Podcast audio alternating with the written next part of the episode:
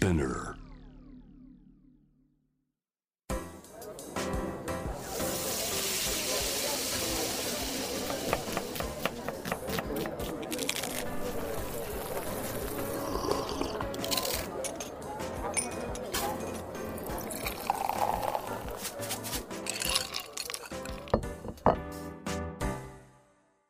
味な副音声ボイスオブフード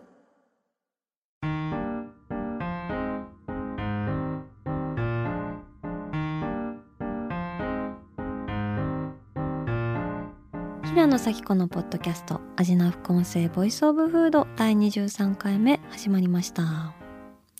この番組は365日食べ物のことしか考えていない食のしもべことフードエッセイスト平野咲子が毎回テーマに上がるフードについて熱く語り音楽のライナーノーツみたいに美術館の音声ガイドみたいに食をもっと面白く深く味わうためのトークをお届けする番組です。今回のテーマは味な店の話前編です。はい今日はですね平野は味な店の話をしにやってきましたよ。味な店って何のことだかご存知ですか？ご存知ないという方はぜひ存じていただきたいんですけど最近6月21日にですね私が発売した本のタイトルが「味の店完全版」というものでマガジンハウスから出ております、えー、これはですね雑誌「ポパイ」で3年間ほど連載してきたものをまとめたものになっているんですが今回はですね味なフレンズ味軍団の仲間である味な副音声全面協力のもと味な店観光記念として味な店の魅力を語り尽くす回を2回連続でお送りしたいなと思っています。よろしくお願いします。でそもそも味な店って何ですかっていう話なんですけど私は味な店イコール誰にも真似できない物語の宿る店みたいな言い方をしています。私は外食体験っていうものに対してこういつも扉の先に広がる物語を味わうような感覚を持っていてやっぱり心に残るのって料理とか空間とか店主の雰囲気とかそこに集う人も含めてああこれはここにしかないって思えるお店なんですよね。逆に、まあ、なんかに似てるなとかあ最近こういうの流行ってるよねみたいなものだとそこまで心に残らなかったりもしてあこの店主がこういう人だからお店がこうなるんだなとか人生がそのまま店になってるんだなって思えるお店に対してやっぱり心を動かされるというかそういう外食体験の輝きみたいなものを残したくて始めた企画です。なのでお店を紹介するカテゴリーがですね実家皿の店とか 塩対応の店とか矢沢を愛する人の店とかちょっと癖強めになっております。あとは over eighty の店店主が80歳以上の店のことですねとか動物がいるかっこというか鳥がいるみたいな。なぜか鳥がお店の中にいる店をフィーチャーしてたりですね。あと元スポーツ選手の店とかねお品書きが一つだけの店みたいな感じでいろんなバラエティ豊かなカテゴリーであの店を紹介してるんですけど普通ね飲食店ガイドっていうと和洋中とかのジャンル切りだったり A 級 B 級みたいな価格帯切りだったりあと1人でデートでみんなでみたいな TPO 切りだったりするんですけど、まあ、それだとその外食体験を通して味わえる物語というかそのお店に宿る空気感みたいなものを伝えきれないなっていうふうに私は思っていてだからこそその店をその店たらしめる重要な要素を抽出してテーマ作りをしていくっていうのが私の中での挑戦でした、まあ、レストランでね味わってるのは何も皿の上の食べ物だけじゃないのでそういう気持ちを込めた感じです、うん、でこの企画を始めたのは2018年なんですけど気づけば全50テーマ251ページフルカラーの大ボリュームな仕上がりになりましてまあいい感じに本棚を圧迫してくれる一冊になったんじゃないかなと思います。平野咲子なりの飲食店案内としてぜひ楽しんでいただけたら嬉しいです。というわけで今日はいくつかの推しページを紹介したいなと思うんですけどね。はい。まずさっき話に挙げた矢沢を愛する人の店ですね。これがねいい店が多いんだよ。本当に。ここでは竹末東京プレミアムっていうラーメン屋さんとニューライトっていう喫茶店を紹介してるんですがそもそもこのテーマでやろうと思ったきっかけっていうのがある時矢沢タクシーなるものに乗りましてこれ公式のタクシーじゃなくて矢沢ファンの個人タクシーなんですけど 運転手さんがすごい車内を矢沢で彩ってるタクシーで天井にライブタオルバーンなって窓にステッカーキラキラしててですねでその人の何がすごいかってめっちゃ裏道に詳しくて Google マップの3分の2くらいの時間で目的地に着いちゃったんですよね。でその時にあ矢沢愛してる人っていい仕事するんじゃないかっていう仮説が立ったんですよ。で実際にその竹末東京プレミアムっていうラーメン屋さんに出会ったんですけどここが本当にこう前面に矢沢を押し出したプレミアムなラーメン屋さんで、まあ、結構並ぶ人気店なんですけどまずもちろん店入ると BGM 矢沢でで店主腕に「成り上がり」って刺繍されたサムエ着てていろいろ完璧なんですけど食券を買おうとするとね食券って書いてあるところがこう潰されててその代わりにライブチケットって書いてあるんですよであ私たちはラーメン食べてるんじゃなくてラーメンを媒介としたたった一度きりのライブを堪能しているんだなっていうのにその時気づくわけですよ。でラーメンが着丼すると丼の側面に「ラーメンライブチューン伝えたいこのライブ」っていう書いてあってですねまあすごい納得するというか。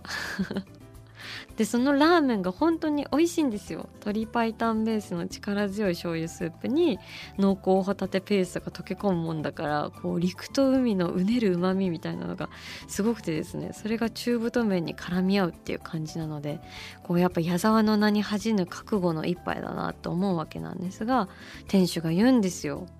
矢沢のことを大事にしているから自分たちが下手なことをしたら矢沢に迷惑がかかる。そういう気持ちは常にありますね。ってめっちゃかっこよくないですか？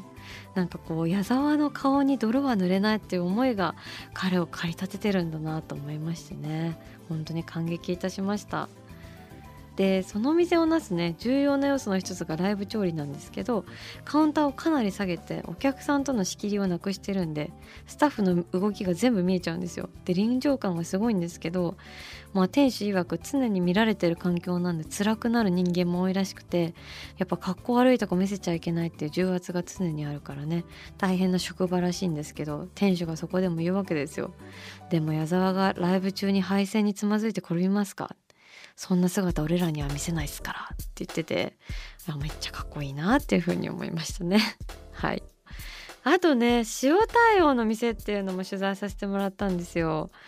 あの塩対応私塩対応の店が好きでですねまあ、世の中店主怖い店ってあるじゃないですか。で往々にしてそういうお店ってレビューサイトとかで見ると味はさておき接客が悪い星一つみたいなこと書かれててですねいやーそうかなって思うんですけど逆に私はそういうお店に興奮してしまうタイプというかむしろその塩な態度が気になるよみたいな感じであの通ってしまいがちなんですけど、まあ、実際平野調べでですねそういった塩対応と書かれる店でただただ性格が悪いっていう人はあんまいないです。です まあそんな性格のね悪い人が人に食事を出す仕事なんてまあ想像していないわけでですね通っているとこう塩であることにもこう理由とか背景とかって見えてくるんですよね。例えばね中華街のトッキっていうお店紹介してるんですけどこう名物的なめちゃ怖いお母さんがいてまあ、残念ながら今もう引退しちゃってこう特記自体も経営が別の方に譲られちゃったんでちょっと今雰囲気変わっちゃったんですけど特記のお母さんとかはね例えば2人で1つのお皿を頼もうとすると怒るんですよ。うちは喫茶店じゃない1人1皿頼みなさいって言うんですけどまあそりゃ当たり前ですよね。まあ、今はねお客さん神様だみたいな雰囲気もあるのでお客さん偉くなってそういうの言いづらいみたいな世の中でもあるんですけどそんな時代になっても私だけは言い続けるるよっていうふうにねお母さん言ってらっしゃってこう筋が通ってるんですよね。でもね彼女もね怖い塩対応だと言われながらもすごくこう営業中は絶対座らないんだっていう風に決めてテキパキ動かれてたりしてたしあと取材中もねお客さんに出す用のお茶っ葉をねずっとこうやかに詰めたりしててねこう隠れたホスピタリティっていうのが見え隠れしていたそんなレジェンドなお母さんがいてそういうのをね星一つっていうのもどうなんだろうっていうのをね私は思って塩だからこそいいじゃないかっていうのを込めたページになってます。でもこれ取材頼むのもそれはそれで緊張であのポポットっていう学芸大学のめちゃめちゃ美味しいクレープとガレットのお店も取材させてもらったんですけどねあのクレープとガレットの店っていうそうファンシーでスイートな雰囲気はね全然ない吉田シェフっていうちょっと海賊王みたいなちょっと覇気強めの方がですね クレープを焼いてくださるんですけどこの人がまた怖くて有名なんですよ。でそんな相手にですね恐る恐るあの塩対応の店っていう名前で取材させてほしいんですけどって言ったらね塩対応だとっていう風に言われまして後悔させてやるってちょっと怒られたんですよねでその時怖かったんですけど、まあ、当日はとっても温かく迎え入れてくださっていろいろと修行時代の話も聞かせてもらったりしてねすごく楽しかったし私は後悔はしておりませんはいあとね美味しくて楽しかったのが飾りはいらないっていうテーマですねこう具のないラーメンとかレタスを4分の1にカットしただけのものをサラダとして出しているイタリアンレストランとかこうシンプル極まるお料理を紹介した企画なんですけど、まあ、シンプルは複雑よりも難しいとスティーブ・ジョブズも言ってた通りやっぱその料理にも一つ一つ思想があって面白いなっていうのに気づかされました。で今日はですねそんな飾りはいらないの代表選手であります。田園調布のお菓子屋さんサブールのバターケーキさんにお越しいただきました。よサブールさんありがとうございます。いやー。私これ好きなんです。好きというか大好きなんです。えー、2020年10月にオープンした洋菓子店サブールなんですけれどもね。そこのバターケーキことクレームオーブール1ピース480円様が来てくださってます。え1本2800円でねこう砥石みたいな状態の本当にあの一切花柄もレリーフもついてないツルツルのシンプルなケーキがあるんですけどそちらが牧野勲さんという画家の描いたねモノクロの箱に入っていてこれがまた洒落ているんですけれどもその中に入っているバターケーキがこちらになります。えー、食べますね。いただきます。うん。うん。あー幸せだ。幸せな味がするよたまらないですねこれスーッとフォークを入れてね一切れ頬張るとこうちょっと冷たくてかっちりした食感のバタークリームがこのスポンジのしっとり感と混ぜれ合って溶け合って夢になるみたいな感じですね。いやこれね本当に美味しい。ありがたいお菓子だな。私の友達はねこれ食べた時にね人生で食べたケーキの中で一番美味しいって絶叫してましたね。その気持ちわかるなってすごい思いました。私ももう去年オープンしたばっかなんですけど何本食べたか分からなくてですね。家族の大事なお祝い事とか友達のお家に遊びに行く時とかねもうしょっちゅうお世話になっております。いやーなんか清潔で愛しくてさなんか特別で普通なお菓子っていうかこういうのありそうでなかったっていうか甘いけどちょっとほんのりしょっぱかったりもして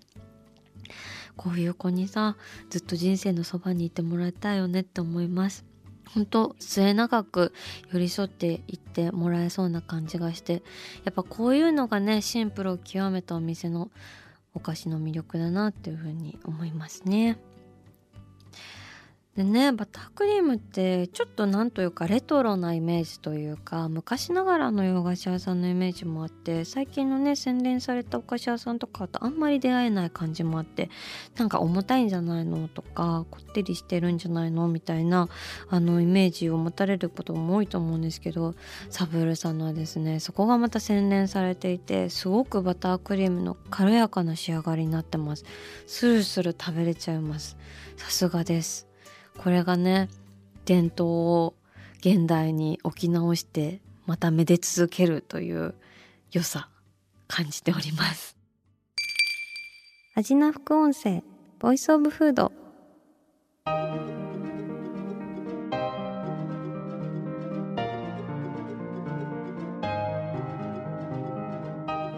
いうわけでお届けしてきました。味の店大解説の回前編。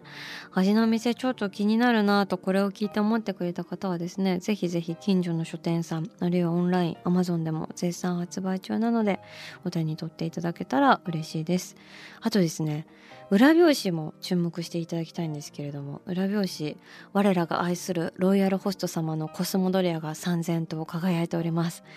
今回しかもですね裏表紙で三千と輝いているだけではなくてロイヤルホスト味の店平野咲子の連合軍でロイヤルホストグッズを作りました。うわー。え盛り上がってるの私だけですかね？大丈夫ですかね？いやフーディー T シャツトートっていうのをですねロイヤルホストのロゴをシャキンと入れてあのイラストもですねコンタンさんっていうねすごい大好きなイラストレーターさんに描いてもらってですね作ったんですがこれがもう最高に可愛いんですよ。私サンプル見たんですけど本当に可愛すぎて心ちぎれそうになってこんなにテンション上がったのちょっとここ半年とかであの一番の瞬間でしたね。でフーディーはですね胸元にロイヤルホストの刺繍を入れましてねその下に「アイアムロイヤルロイヤルカスタマー」私はロイヤルのロイヤルカスタマーだっていうコピーを入れました。我こそはロイヤルロイヤルカスタマーだというそこのあなた。ポパイウェブショップあと一部で、ね、新宿伊勢丹でも発売いたしますのでぜひ詳細ポパイのインスタグラム私のインスタグラムいろいろチェックしてみてください。気になる方はぜひ手に取ってもらえたら嬉しいです。というわけで次回も味な店後編ということで食べ物への愛を声にしてお届けしていきたいと思います。平野咲子でした。あーお腹すいた。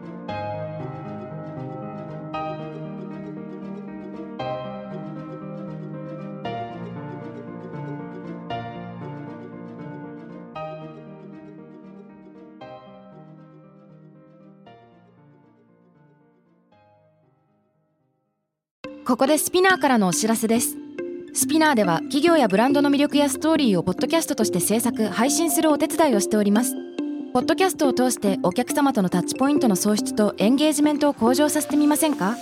お問い合わせは概要欄の URL かスピナー .com のスピナーブランデッドポッドキャストからお願いします。